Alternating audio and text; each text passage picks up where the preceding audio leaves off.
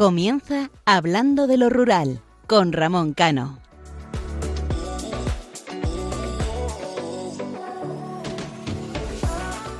Buenas noches y calurosas, queridos oyentes. Ya nos encontramos casi a mediados del mes de agosto. Espero y deseo que este verano lo hayáis disfrutado. Los que habéis tenido la suerte de poder iros de vacaciones, enhorabuena. Los que estéis todavía trabajando, aún más enhorabuena. Y los que no habéis podido, calma. Que la vida y el Señor siempre nos da una tregua. Pero sobre todo, y lo más importante, y de verdad, que lo deseo de corazón, que en cada acción y acto que hagáis, hacer el bien.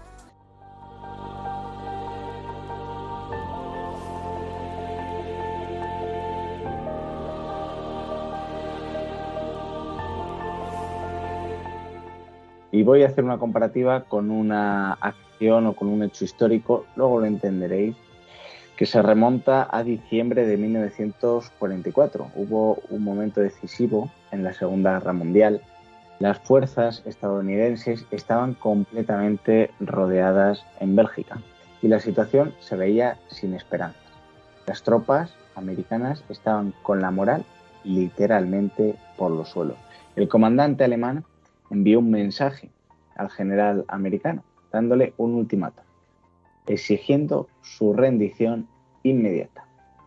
Así que el general americano reunió a todas sus tropas y les contó en qué situación se encontraban. Estaban rodeados de tropas enemigas, pero les dijo, al estar rodeados de tropas enemigas, nos da la oportunidad más grande que alguna vez se le haya dado a un ejército. Tenemos un grave problema, pero también una enorme oportunidad y además histórica. Como estamos rodeados, podemos atacar en cualquier dirección y si esta comparativa la llevamos a la vida real, Dios nos dice lo mismo. El mundo está que arde, se cae a pedazos. Las murallas están derribadas por doquier.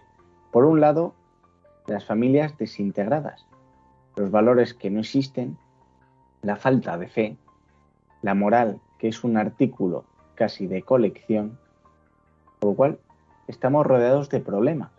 Tenemos la oportunidad histórica que no se le dio prácticamente a ninguna otra generación. Podemos atacar en cualquier dirección. Aquellos que discriminan y atacan por cualquier motivo, y por el motivo que sea que además este tipo de personajillos cada vez son más, más abundantes, no los hagáis caso. Hacer que la vida merezca y valga la pena. No decaigamos y si nos vemos en esa situación, por eso digo que ahora en verano es un mes caluroso, un mes de vacaciones, un mes, bueno, en términos generales, en el que la gente está un poco más aislada, evadida de, de la situación real, pero si en algún momento te caemos y nos vemos en una situación límite, yo te invito a que des un paseo por el cementerio de tu pueblo, de tu ciudad o de tu barrio, un paseo con calma, sigilo, seguramente te des cuenta de lo, frágil que, puede llegar a ser la vida.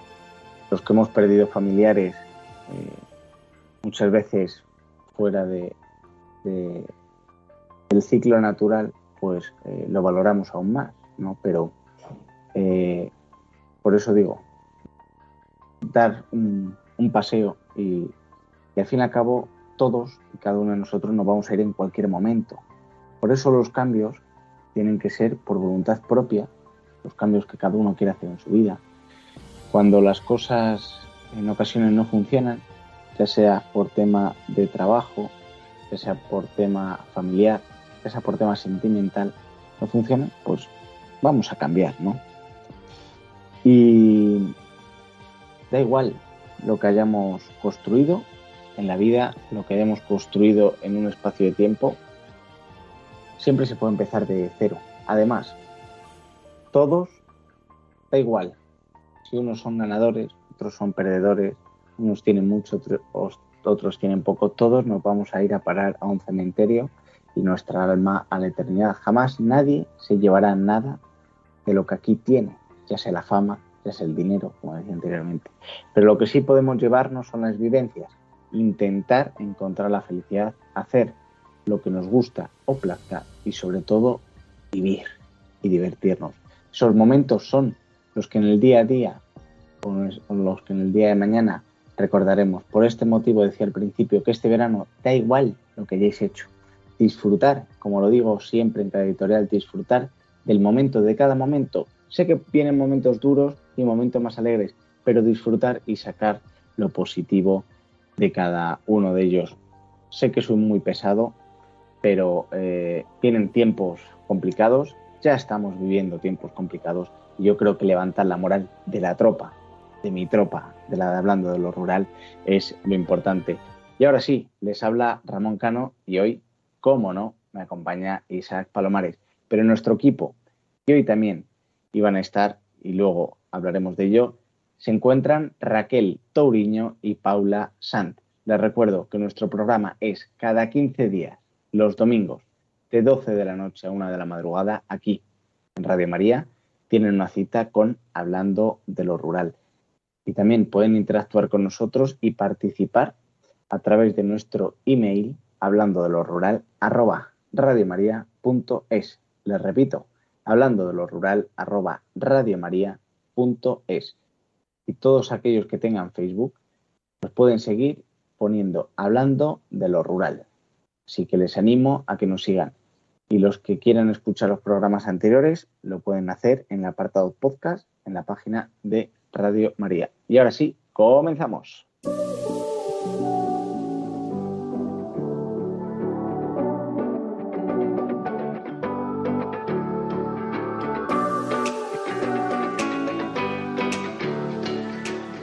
Pues como decía al final de mi editorial, esta madrugada tenemos a ese fiel compañero, a Isaac. Isaac, muy buenas noches.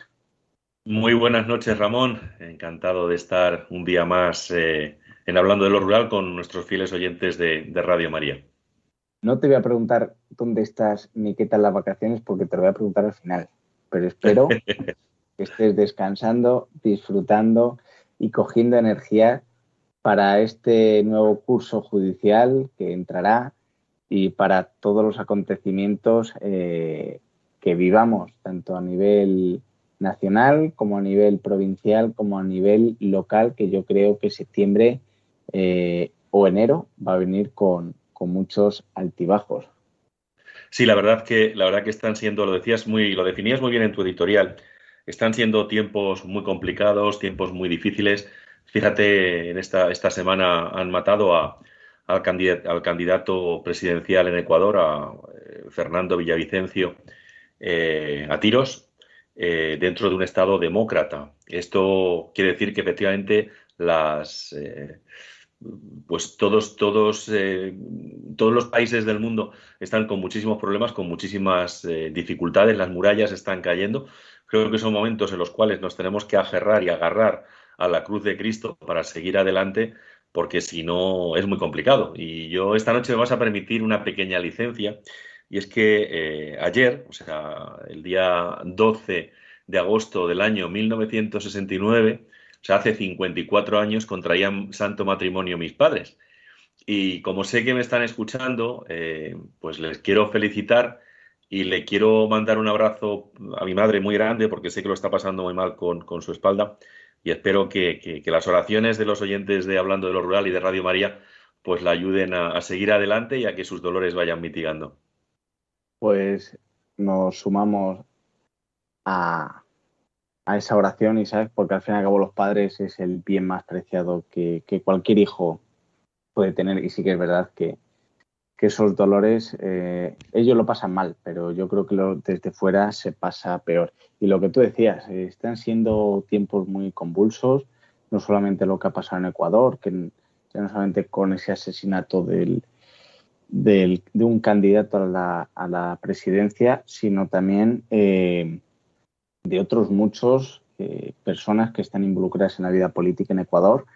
Eh, policías, recuerda un poco a, y sin entrar mucho en detalle, recuerda un poco a, a los años 80 en, Colombia, ¿no? Con, también con el tema del, narcotráfico, pero ya no solamente eso, sino que si vemos las noticias un poco, sobre todo por redes sociales, eh, que es un poco una plataforma más libre, aquí en España constantemente y ahora en verano también peleas, agresiones, es decir, la gente está muy un poco tensa, ¿no? Cuando yo creo que es una época en la que la gente tendría que estar más tranquila, pero es que si nos vamos al otro continente, África, eh, te pasa exactamente igual. Yo no sé qué le está pasando a esta sociedad en términos generales, que vamos cada vez más a matacaballo. Eh, lo que hemos dicho en multitud de ocasiones, ni salimos más fuertes, ni más unidos, ni más solidarios.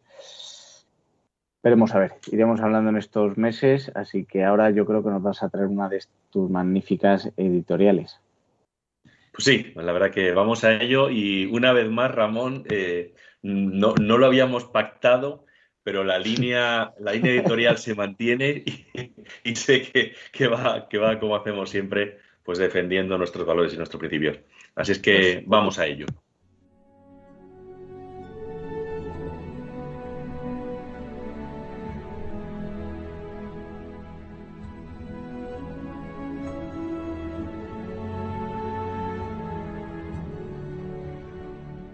Una de las preguntas que más nos hacemos a lo largo de nuestra existencia es qué es la vida, para qué venimos al mundo, con qué finalidad.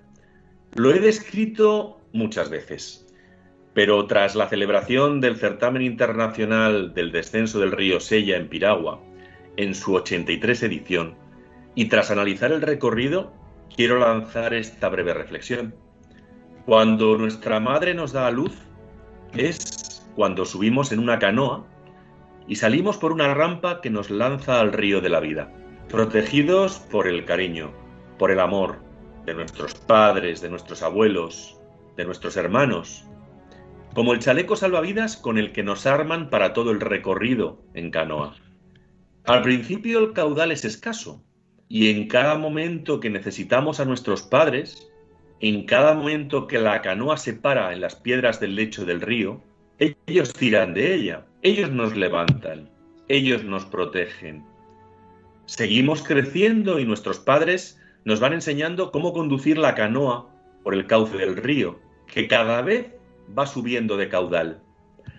Cada vez la profundidad del agua es mucho mayor y las posibilidades de tener problemas son cada vez más grandes.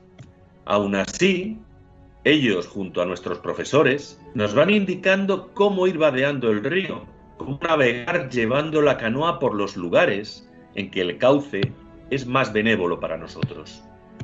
Llega un momento en que el cordón umbilical físico que nos cortaron al nacer y que nos separó de nuestra madre, pero que se ha mantenido con el paso de los años de forma simbólica y afectiva, se corta definitivamente para dejarnos navegar a nuestro aire a nuestro antojo por el río de la vida. Vamos encontrando compañeros y compañeras de viaje en ese recorrido, alguno de los cuales permanecerá hasta el final de nuestros días, pero muchos irán desapareciendo y se parecerán a las ramas de los árboles que hay caídas a los lados del cauce del río. Encontraremos a la compañera o compañero que consideraremos ideales para continuar el viaje invitándoles a subirse a la canoa de nuestra vida para seguir río abajo, para conducirla y mostrar la forma de navegar a los que algún día serán nuestros hijos, con los que repetiremos la misma historia que nuestros padres sellaron en nuestro corazón.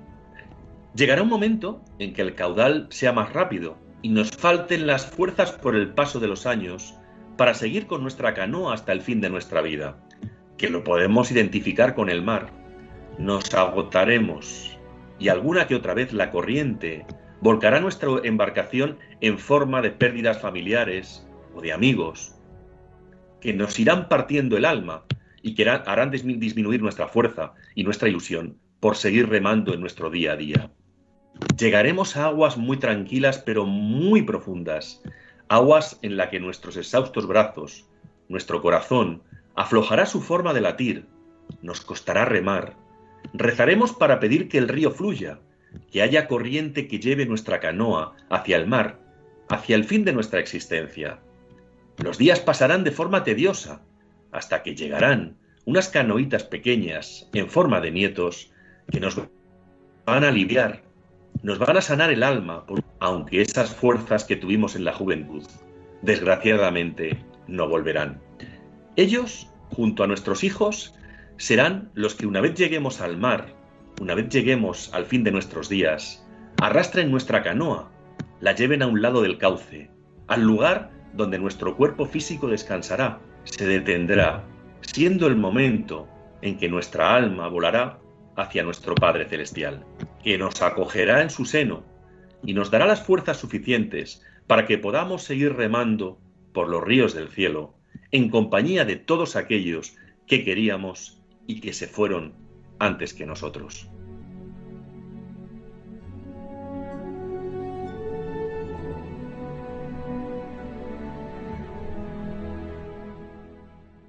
Pues Isaac, una vez más, enhorabuena por esta magnífica editorial. Como decías, parece que nos pongamos de acuerdo. Seguramente los oyentes piensen, estos están compinchados, pero no, no, la verdad que, yo creo que Isa lo puede corroborar, que cada uno hace su editorial prácticamente sin comentársela al otro.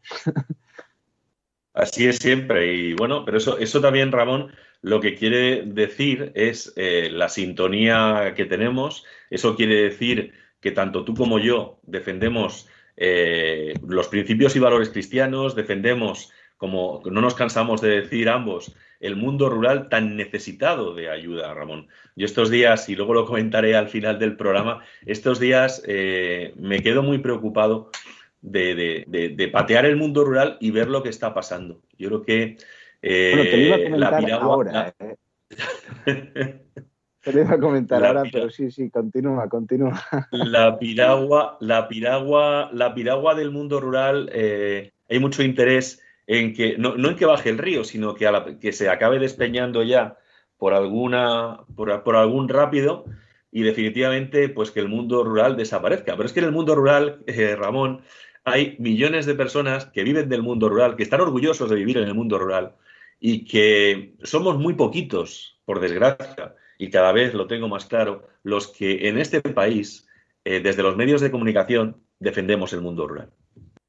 Fíjate, Isaac, eh, lo que tú acabas de comentar ahora mismo, que además no es la primera vez que lo comentamos. Yo creo que desde el primer programa eh, que hicimos de Hablando de lo Rural, y en otros programas que hemos participado, siempre hemos dicho lo mismo.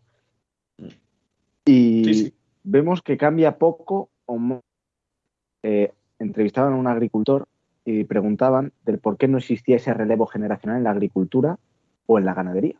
Me decía en primer lugar que ya no atrae, el sector primario ya no atrae, y no atrae no porque los jóvenes o parte de los jóvenes no se quieran quedar en sus pueblos, sino porque económicamente no es rentable. Aparte, se les está criminalizando constantemente con todo. Se les está menospreciando respecto a otros productos de otros países terceros fuera de la Unión Europea.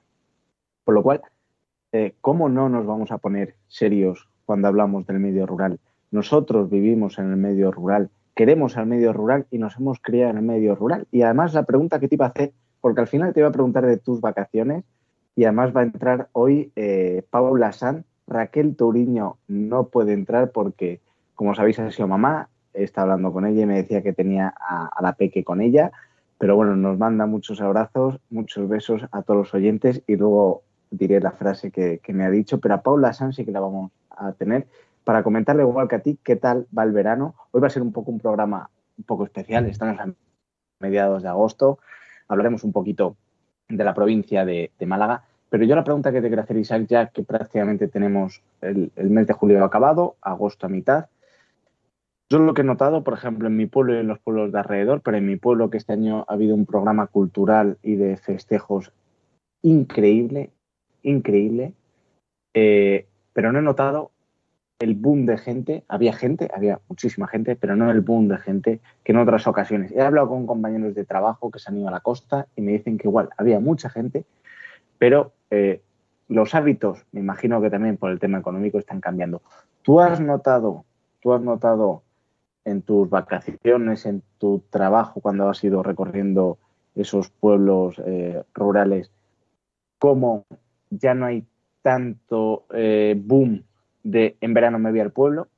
¿O es que el tema económico está afectando de más y la gente cada vez, pues al fin y al cabo, eh, como están los datos demográficos de España, los abuelos ya no están porque han fallecido, los padres a lo mejor ya no están porque han fallecido y los hijos, generaciones más jóvenes, no tienen ya casa en el pueblo y no pueden ir porque supone gastar si prefieren irse a otro lado. Es una pregunta compleja, ¿eh? Y, tenemos tiempo, pero yo creo que es, importante analizarlo, porque antes eh, los, los padres dejaban a los nietos con los abuelos, ahora yo creo que mm, los españoles cada vez en mi caso no, que yo tenía mis hijos muy pronto, pero eh, por término, por, por norma general, cada vez eh, se tienen más mayores, por lo cual los abuelos eh, también son más mayores cuando pueden disfrutar o cuando se tienen que hacer cargo de sus nietos, y es un poco la pescadilla que se muerde la cola. Mm. Te dejo que te expliques ahora tú. Bueno, aquí hay, aquí hay, Ramón, queridos oyentes, hay varias variables, ¿vale? Una primera variable está en que la gente que vive en las ciudades, muchos de los cuales son descendientes de gente de pueblo, pues por desgracia, Ramón, y me duele decirlo, no le inculcan a sus hijos, es un porcentaje alto, no digo que todo el mundo, ¿vale? No le inculcan a sus hijos el amor por sus raíces, el amor por sus orígenes. Eso para empezar. y eso que me consta que muchos de ellos, cuando hablan con los amigos eh, pues en las grandes ciudades en las que viven, pues presumen del pan de su pueblo, de los dulces de su pueblo, de lo que hacían cuando eran niños. Pero, es curioso que presumen con los amigos de ello, pero a los hijos no se lo transmiten. Los hijos se han convertido, eh, pues bueno, no sé en qué decirlo, la juventud que tenemos ahora, que tenemos una, una juventud maravillosa, pero en un porcentaje muy alto, pues a lo que aspiran es a ser lo que hemos dicho en algún programa, youtubers, tiktokers, eh, gente que sale en los, programas de televisión para hacerse famoso haciendo el chorras en muchos casos, gente a la cual no se le ha enseñado el espíritu de esfuerzo, el espíritu de sacrificio que nos enseñaron a nosotros eh, cuando éramos pequeños, y eso que tú y yo tenemos una, diferencia de años importantes. Entonces, esto no se les está enseñando. Eh, con lo cual, los chavales y las chavalas, pues ven a la gente del pueblo, pues eh, como, yo qué sé, como extraterrestres o, como es esa gente rara que vive en el campo eh, y que se mancha cuando va a trabajar al campo y que se mancha cuando tiene que sacar el estiércol de un establo. Eh, les ven de esa forma. Entonces, la primera variable es que esos padres que emigraron, un porcentaje muy alto, no transmiten ese amor. Segundo, los precios están por las nubes. a mí que no me digan que la cesta de la compra ha subido, eh, según decía la última estadística del IPC, un 2,6%. Solo hay que ir a cualquier tienda de cualquier punto del territorio nacional. Los precios realmente, a mi modo de ver, han subido entre un 25 y un 30%. Pero es que a la gente parece que le dé vergüenza o que porque nos hemos convertido en hooligans, y eso que no quiero llevar el tema por el tema político, porque no somos un programa político, y que quede claro, pero la gente se ha convertido en hooligans de que si son blanco, amarillo, azul, beige o lo que sea, eh, eh, y suben los precios, pues no suben los precios, y hacen su contrario, lo contrario. Entonces los precios están muy caros, eh, los carburantes están muy altos. O sea, el desplazarse, por ejemplo, con la familia desde Barcelona hasta, hasta mi pueblo, hasta Udo, pues cuesta, cuesta un dinero. Eso, eso, eso otro. Y luego, eh, evidentemente, los abuelos están desapareciendo. Es muy cómodo, es muy cómodo llegar a tu casa al pueblo y tener tu casa preparada, tus sábanas limpias, tu comida preparada, que no falte de nada, a cuando tenemos que irnos al pueblo y ser nosotros los que nos encarguemos de todo. Y a mí eso es lo que me preocupa, Ramón, porque la gente, esta, esta generación o este mundo que tenemos ahora, es un mundo cómodo, es un mundo que no quiere esforzarse, y se piensa que las vacaciones es únicamente tirarse a la Bartola en una playa y punto. Hay que descansar, pero hay muchas formas de descansar. Entonces, claro, a la gente le cuesta trabajo el decir, tengo que ir al pueblo, jo, tengo que limpiar la casa, tengo que sacar las sábanas, a saber cómo estar aquello. Con lo cual hay un montón de cosas en muchísimos pueblos de este país, un montón de casas que se están cayendo, que se están cayendo realmente. ¿eh? realmente. Y la gente está olvidando a los pueblos. Y yo el otro día hacía una pregunta. Ahora que somos un mundo tan sostenible, tan demócrata, eh, que se habla mucho del medio ambiente, que se habla mucho de los productos ecológicos, y yo quiero preguntar esta madrugada eh, del 13 de agosto a la gente, en la que hace mucho calor, mm, ¿los productos ecológicos de dónde vienen?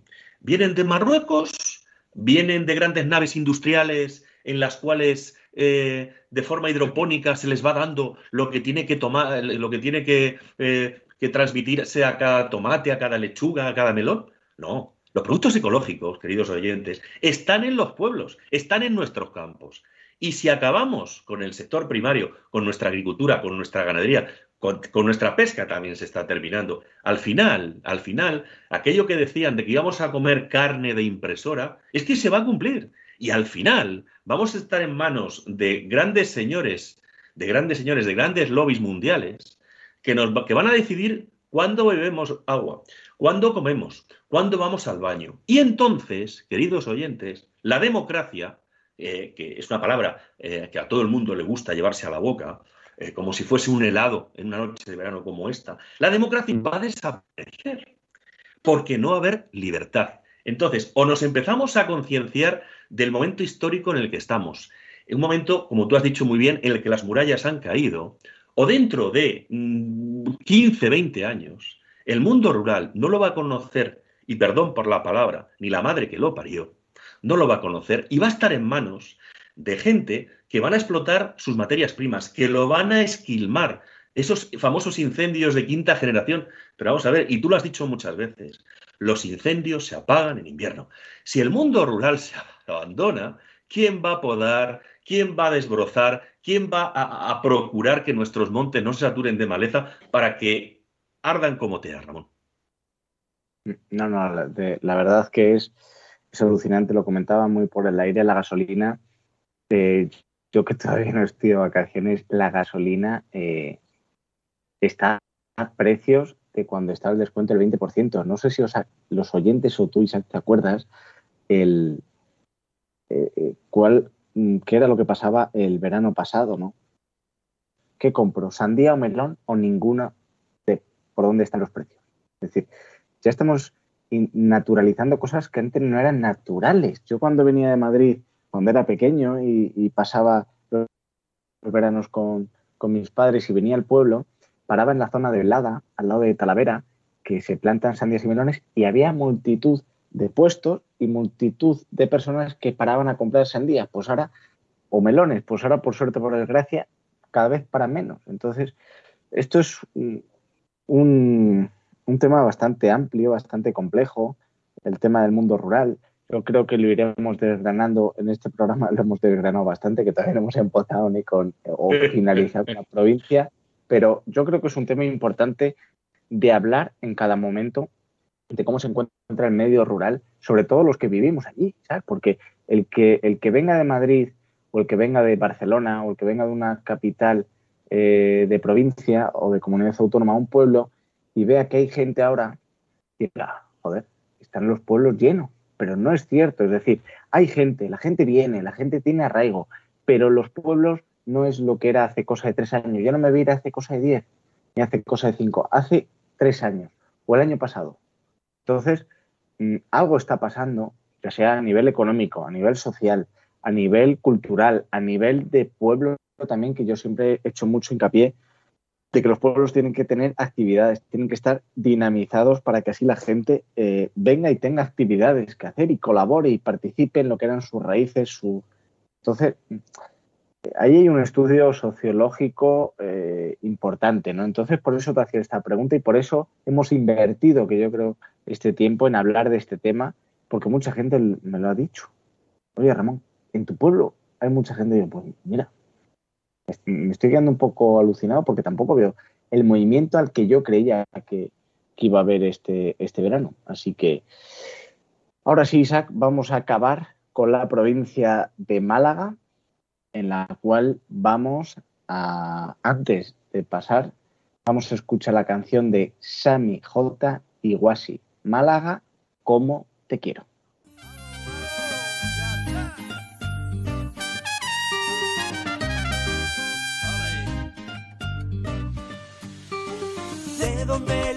Tierra florece mi Málaga bella es ardiente de este ritmo que yo te traje, no te enteras que son de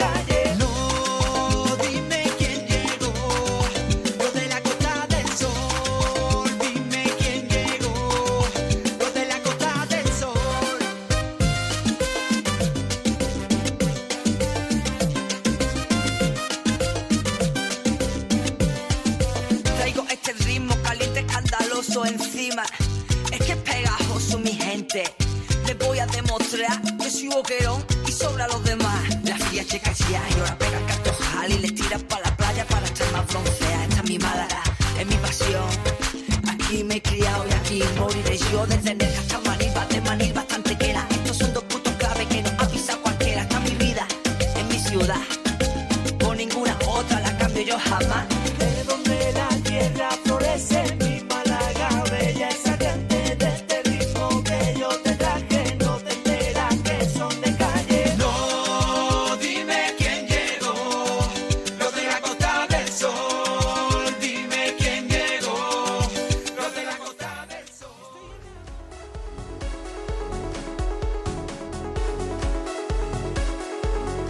La voz de los pueblos.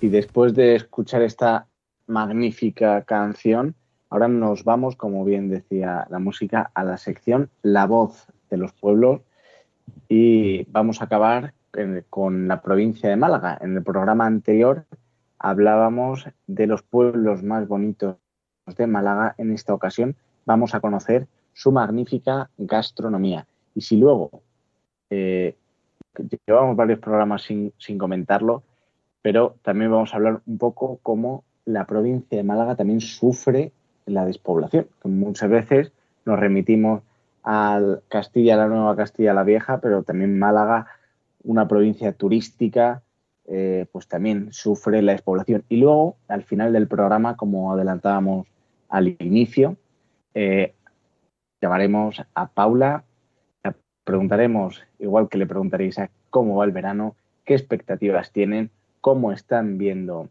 eh, la situación suya laboral, que además en un área eh, que este año está siendo un poco peculiar, ¿verdad, Isaac? En el, en el tema legal. Así que pero eso lo vamos a dejar para el final. Isaac, empieza con ese plato que yo creo que es tan conocido en la provincia de Málaga. Pues vamos a, vamos a empezar con, con un plato que yo creo que lo conoce todo el mundo en España, yo creo que diría en el globo terráqueo. Y son los espetos de sardinas, que es el plato estrella del chiringuito. Es el plato estrella de la costa malagueña. No se pueden ir de Málaga sin probar un espeto de sardinas asado en una barca por un experto espetero. Y deben recordar un detalle que igual muchos de nuestros oyentes no saben. La mejor época para comerlo son los meses sin R. Bueno, pues después del espeto vamos a la sopa perota, una receta típica del Valle Guadalhorce.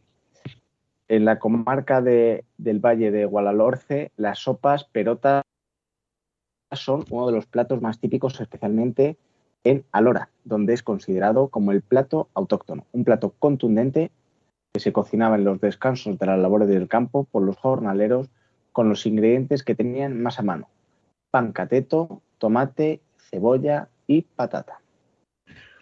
Seguimos con la porra antequerana. ¿Quién dice que en los platos, en la gastronomía, no existen familiares? Pues la porra antequerana es la prima hermana del salmorejo. Es una sopa fría famosa en Málaga, parecida, como digo, al salmorejo cordobés, con alguna variedad. Lleva menos agua y algo más espesa. Está elaborada con tomate, pimiento verde y se acompaña con jamón serrano y huevo cocido. Y en estos días de calor que estamos sufriendo, que, en mi tierra han llegado hasta 43 grados, es ideal para sofocar esos calores. Yo no soy muy fan del salmorejo. Yo, yo creo que aquí también hay otra disputa, Isaac, entre, entre el salmorejo o el gazpacho, pero yo en estos días que hemos pasado y que todavía estamos de calor, eh, el gazpacho yo creo que no puede faltar en ninguna nevera eh, española. Hombre, si te, tomas, vamos- si te tomas, un- perdona Ramos, si te tomas un litro de salmorejo, vas a acabar mal.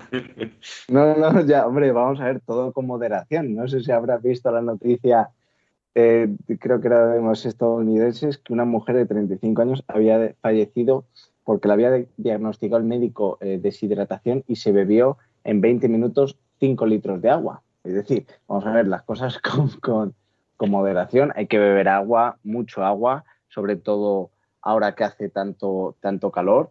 Eh, platos fresquitos que no sean pues eh, el chivo lechal malagueño, que es, y, lo que iba a presentar yo, pues bueno, viene muy bien, pero casi mejor por la noche, que hace menos, menos calor. Es decir, vamos a, a, a tomarnos las cosas con calma. A mí el gazpacho me encanta, pero efectivamente con, con mucha, con mucha precaución. Y como decía, ahora nos vamos a conocer el chivo lechal malagueño, que es una de las carnes eh, más características de la provincia de Málaga y como tal no podía faltar en la carta de la mayoría de los restaurantes y sobre todo del medio rural eh, malagueño. Un producto tradicional producido a partir de cabras de raza malagueña y sabes que si no has probado los quesos de la raza malagueña de cabra es que son espectaculares y la primera carne caprina española con una marca de garantía. Se pueden elaborar de diferentes formas. Pues vamos a seguir con la ensalada malagueña, que es una ensalada evidentemente pues, de estos tiempos, muy veraniega. Eh, es, es típica de esta provincia y es, es ideal para refre- refrescar eh, en estos días tan calurosos del verano. Su elaboración es fácil y muy sencilla y se usa generalmente patata cocida, bacalao, cebolleta, huevo cocido, naranja y, como no, aceitunas aloreñas. Esto es un max mix de sabores y que se bañan en aceite virgen extra que van a hacer que, que los que lo tomen disfruten un montón. Luego el ajo blanco, que es una sopa fría y cremosa. Es otro de los platos refrescantes en la gastronomía eh, malagueña. Una sopa fría, cremosa, elaborada con almendras molidas, pan, ajo y aceite. Esta sencilla pero mm, fabulosa receta se suele acompañar con uvas y trocitos de melón también, ideal para estos días. Seguimos con las, con las conchas finas, que es el molusco más malagueño. El molusco malagueño por excelencia. Las conchas finas, también conocidas como la almeja de Málaga, son uno de los moluscos más consumidos en toda la costa malagueña. Se sirven crudas, acompañadas de sal, pimienta y un chorrito de limón al gusto. Es tomarse el mar en boca. Boquerones vitorianos fritos al limón y en manojitos. Y cómo nos iban a hablar, Isaac, en Málaga, de los boquerones fritos rebozados con harina que se acompañan con limón y se presentan de distintas formas. Los conocidos boquerones vitorianos, que están fritos en manojitos o abiertos al limón, son una delicia del mar a la boca también. Eh, seguimos con otro plato estrella. Eh, yo me acuerdo hace muchos años, tú Ramón no te acordarás, siempre salía un disco que era el Max Mix del verano. Eso desapareció, pues la fritura malagueña es otro Max Mix del verano que se toma en la costa y que es, está elaborado con, con pescado frito. Se suele servir en los chiringuitos de la costa y como digo es una mezcla de pescadito frito para probar un poco de toda la fritura malagueña, salmonetes, boquerones, calamares, calamarcitos rosada y pulpo frito, entre otros. Ahora campero, el bocata más malagueño. Todo malagueño desde pequeño ha comido este bocata típico.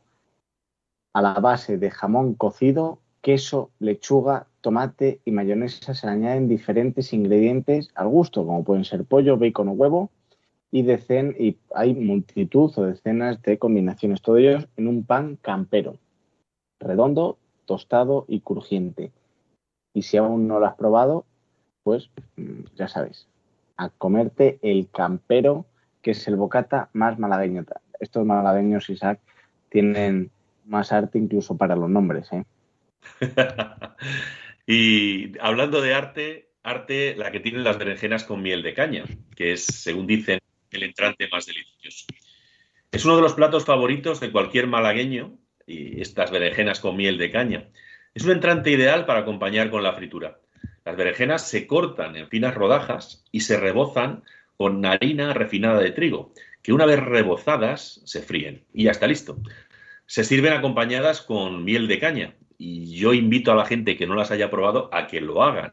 Y si no tienen Ramón miel de caña, pueden usar miel de nuestras abejas, que es fantástica. Y te voy a hacer una pregunta. ¿Tú sabes qué hay que hacer con las berenjenas cuando se cortan y se meten en el agua para lavarlas para que, para que pierdan el amargor y no se pongan negras? Eh, a ver si no me equivoco, porque últimamente las preguntas que me hacen me suelo equivocar. Si cuando se cortan en rodajas, se meten en agua fría, se les echa sal y, si no me equivoco, vinagre. Bingo, bingo, ¿ves? Si es que eres, eres otro cocinillas. La verdad es que, es que estaba dudando en si entre era solo sal, pero me parecía que era, no, era sal y vinagre. Sí, sí, sí, esta vez lo he acertado. Y después de las berenjenas, nos vamos al caldillo de pintarroca. Pintarroja, perdón. Es una sopa tradicional de pescadores muy picante, típica en Málaga. La pintarroja es un pez de la familia de los tiburones que podemos encontrar en la bahía de Málaga. Este famoso caldo se elabora con una salsa de aceite, almendras, tomate, ajos y rodaja de pan frito. La pintarroja se cocina con almejas y se sirve con esta sabrosa salsa aderezada con guindilla, azafrán, limón y hierbabuena. Hablabas antes de, nombres, de los nombres de las, comidas de, Málaga. Pues fíjate este. Plato de los montes o plato chorreño. Es el plato para que la gente no se quede con hambre.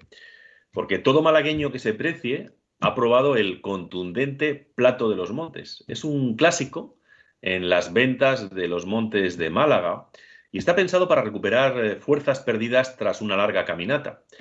También conocido en otra zona como el plato chorreño, se puede eh, degustar y sobre todo, sobre todo, si lo hacen con las vistas del desfiladero de los gaitanes, ya no les digo nada. Existen platos de los montes más cargados que otros, pero les aseguramos que con ninguno se van a quedar con hambre. Suele llevar lomo, chorizo, migas y algún que otro ingrediente más. Y por supuesto, ¿cómo no van a acompañar e- este manjar con unas papas fritas con huevo y con pimientos? Este plato típico de Málaga, eh, de saludable tiene poco, pero una vez al año no hace daño. Lo que viene siendo, Isaac, un plato ideal para estos días de calor. Y por último, las tortas locas. Un postre dulce de hojaldre, eh, que es este postre típico malagueño está hecho con hojaldre, crema pastelera glaseada de yema y como acabado y acabándolo con una guinda en el centro. Y vamos a hablar, Isaac, de la despoblación en la provincia de Málaga. Yo creo que tendremos tiempo en el próximo programa, porque además eh, en la radio, como tú bien dices, el tiempo siempre va muy ajustado. Y antes de llamar a Raquel, eh, perdón, a Raquel, a Paula, es que a Raquel también tenemos muchas ganas de que, de que esté con nosotros, te voy a hacer la pregunta, ¿cómo van esas vacaciones? Eh, ¿Cómo las estás disfrutando? Que espero y deseo que de verdad eh, estés descansando y desconectando.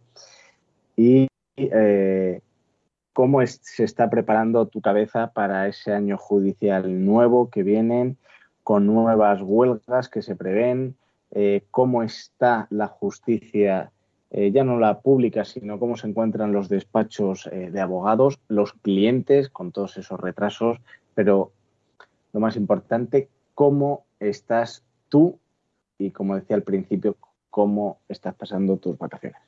Pues la verdad que a mí las vacaciones me sirven para, cargar pilas porque el año es muy largo, el año es muy duro. Ha sido un año muy, muy complicado. Eh, pues piensa que la justicia española lleva en huelga desde principios de- del 2023 y efectivamente hay muchísimos retrasos, hay, la justicia está totalmente bloqueada. Y lo que más me preocupa, aparte de que en breve eh, la, la huelga va a volver, es ver que la gente está eh, totalmente de bajón. Cuando digo totalmente de bajón, me refiero eh, a los funcionarios. Cuando hablo de funcionarios, eh, jueces, fiscales, eh, letrados de la Administración de Justicia, los funcionarios, y, como no, los despachos. Los despachos están cerrando muchos despachos, la gente lo está pasando muy mal y o mucho me temo que la situación no va a mejorar, sino que va, va a empeorar. La justicia es una de las partes importantes de cualquier democracia y si la justicia como la que como estamos ahora mismo está muy tocada, si la seguridad jurídica se pone en duda porque está en juego, pues evidentemente eh, inversiones de fuera no vienen. Eh, gente, viene mucha gente, pero no, no, para aportar. Yo lo decía también el otro día, lo hablaba con una persona. Yo me encanta que venga gente de fuera, igual que eh, los españoles emigramos a, a, muchos países del mundo, me encanta que vengan, pero evidentemente yo hay cosas que me gustaría. Y una es que se integren nuestras costumbres, que, que, vivan nuestras tradiciones y que, como digo, vengan a aportar, vengan a trabajar, vengan a sumar y no solo la gente eh, venga a, ya con la lección aprendida y venga a percibir ayudas. Me parece genial que a la gente se le ayude. Me parece fantástico que a la gente que, que lo pase mal, desde cualquier administración, se le, se, le, se le, concedan esas ayudas. Pero tenemos que pensar que, también hay que trabajar. Yo una de las cosas que he visto estos días en mi caminar por el norte de la península ibérica, aparte de ver los pueblos bastante tocados, es ver que faltan, por ejemplo, en el sector de la hostelería, el sector de la hostelería es turismo, que todo el mundo eh, apuesta por el turismo en España como el motor de nuestra economía. Faltan miles y miles de camareros, de cocineros, y yo me vas a permitir, Ramón, que lo enganche con el anterior programa, con la entrevista que hicimos a, a ese grandísimo ganadero y agricultor que, es Carmelo Pizarro, eh, los, y él cuando comentaba que, la gente joven no se quiere dedicar al campo, yo la pregunta que lanzo al aire, ¿y es a qué se quiere dedicar? Porque si no se quieren dedicar al campo y no quieren trabajar, ¿qué se piensan? ¿Que en las ciudades atan los perros con longaniza? Las ciudades la vida cada vez, y tú lo sabes, es más hostil. Cada vez es más caro. Salir ahí en el pueblo, en el arenal, a pasear, eh, no te cuesta un chavo. Salir a Madrid, en Madrid, a la calle, o llevas dinero o no te puedes mover. Y eso es algo que ocurre en las grandes ciudades. Y ahora vamos a dar paso a una de nuestras colaboradoras.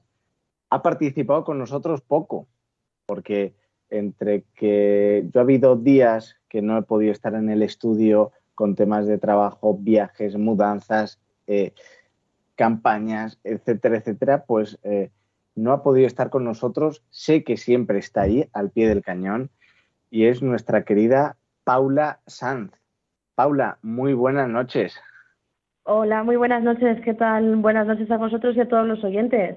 Ya os echaba de menos, la verdad. Por unos motivos u otros, al final no hemos conseguido escucharnos. Pero bueno, en este programa, en este penúltimo programa de, de verano, eh, queríamos que estuvieras con, con nosotros. Eh, Raquel iba a entrar también, pero me ha dicho, dice, Ramón, siento no poder estar con vosotros, me toca tener a la niña. La maternidad es muy bonita, pero muy dura, ¿sabes?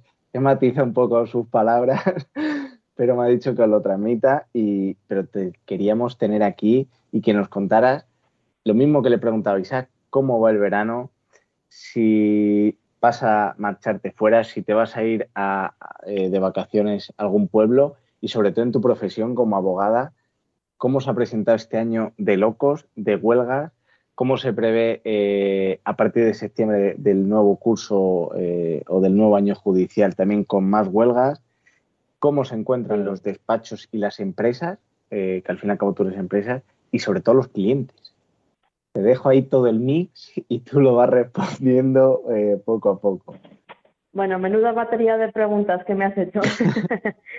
Pero mira, pues la verdad que, que bien, el verano prácticamente yo lo veo que ya está llegando casi de su fin porque ya estamos casi a mediados de agosto. Y bueno, pues yo la verdad que he estado trabajando sin parar. Hoy sí que ya he podido dar la buena noticia a los clientes, aunque yo creo que para ellos no tan buena, de que sí que me marcho de vacaciones del 21 hasta el día 4. Entonces, esos días voy a tener, esas dos semanitas voy a tener el despacho cerrado y, y bueno, yo creo que son más que merecidas porque este mes, eh, bueno, yo creo que como es inhábil eh, a nivel judicial, el juzgado no trabaja salvo causas con preso pues detenciones y demás, sí que podemos los abogados cogernoslo de vacaciones. Entonces, ya que no me he cogido todo el mes completo, ¿no? Del 1 al 31, que menos que por lo menos me permitan desconectar y descansar esas dos semanas.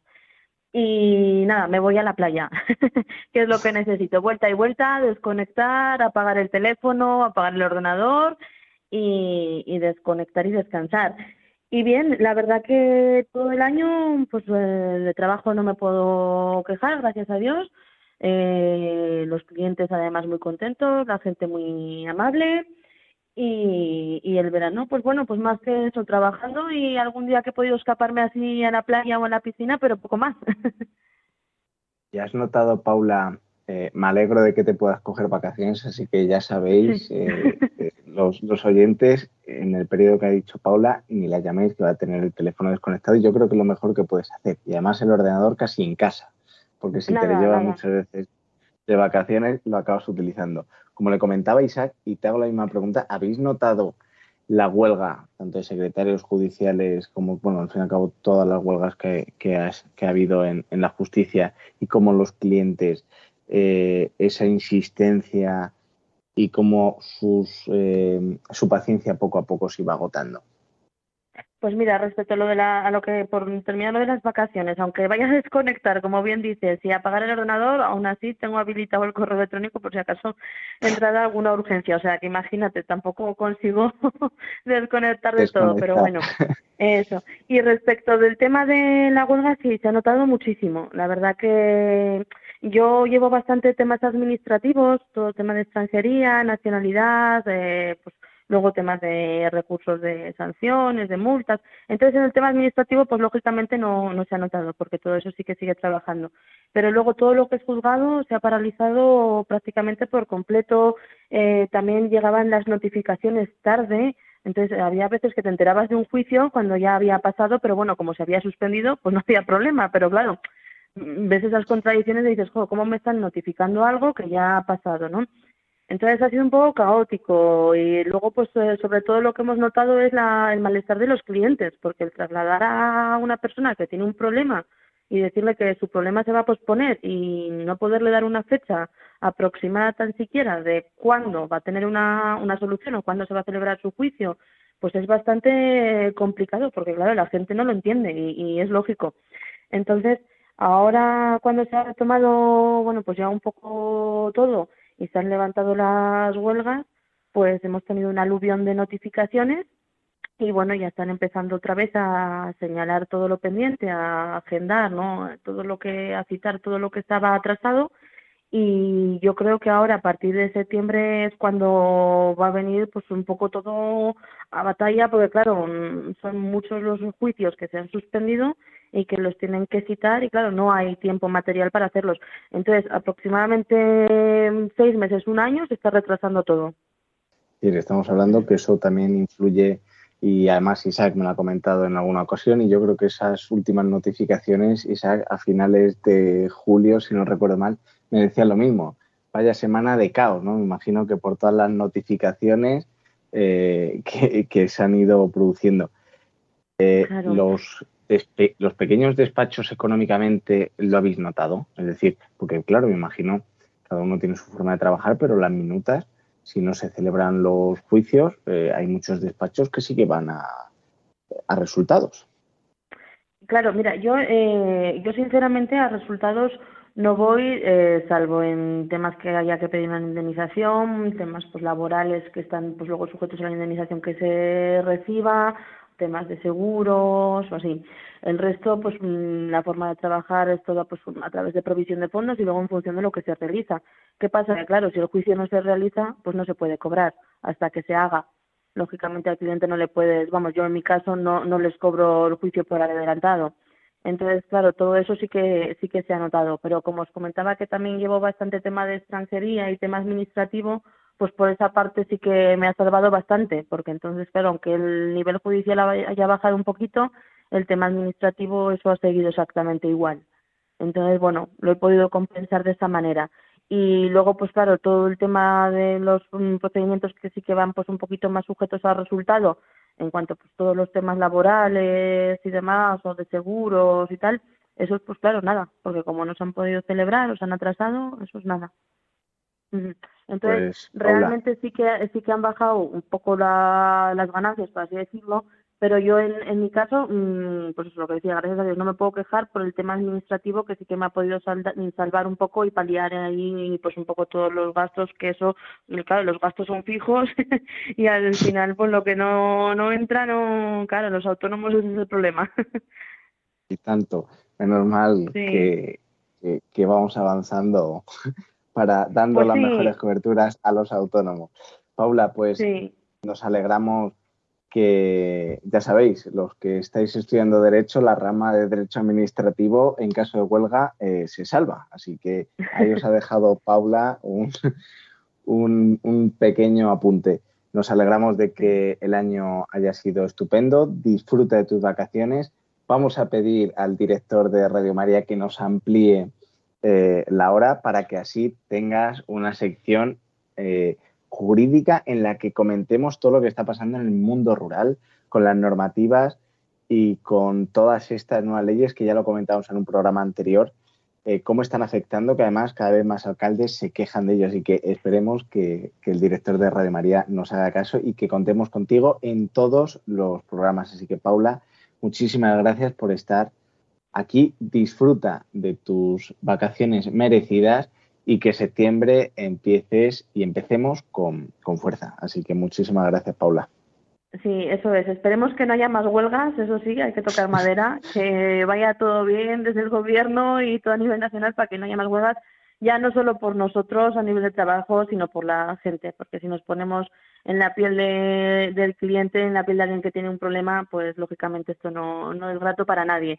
Y nada, en septiembre con el nuevo inicio del curso judicial y ya cuando vuelvan un poco pues todas las cosas, ¿no? A la normalidad después de estos meses de, verano, eso, esperemos estar muy pronto, eso, volviendo a estar conectados, ¿no? Así a través de la radio, que volvamos a hablar, con las pilas cargadas, ¿no? Más todavía si cabe ya después de haber descansado. Y, y un placer, desde luego, que me podáis ceder ese espacio para trasladaros todo lo jurídico en el mundo rural, que no es poco. Os deseo a vosotros y a todos los oyentes también que nos estén escuchando que acaben el verano con muy bien pie. Y, y nada, y que tengan muy felices vacaciones. Pues igualmente, y aquí tienes tu casa. Muy bien, pues muchísimas gracias. Un placer, como siempre. Un saludo. Isaac, Dígame usted. Se nos acaba el tiempo y te tengo que despedir. Seguramente hayas coincidido en muchas de las cosas que ha comentado Paula. Sí, totalmente, porque además es que la última semana de julio fue tremenda, además concediendo unos plazos de un día, de dos días para presentar escritos y fue, una locura. Yo estoy totalmente de acuerdo en lo que ha dicho ella y el temor, el temor es la vuelta de la, de la huelga y qué es lo que va a pasar a partir de septiembre. Eh, hay muchas dudas de qué va a ocurrir, eh, hay miedo y hay muchísima gente que, que lo está pasando muy mal, que está cerrando y si sigue la huelga va a ser mucho peor. O sea, hay muchos despachos que eh, trabajan a resultado y es- grandes despachos y esa gente, pues evidentemente tendrán que prescindir de, de- compañeros y el sector se va a poner muy complicado. Hace falta recuperar un poquito la ilusión. Pues lo iremos comentando. Así que Isaac, disfruta también de tus vacaciones y nos vemos en 15 días. Así que a todos los oyentes, disfrutad. Estéis en la playa, en la montaña, en casa, trabajando en la situación que estéis, disfrutar y nos vemos en 15 días. Hasta pronto.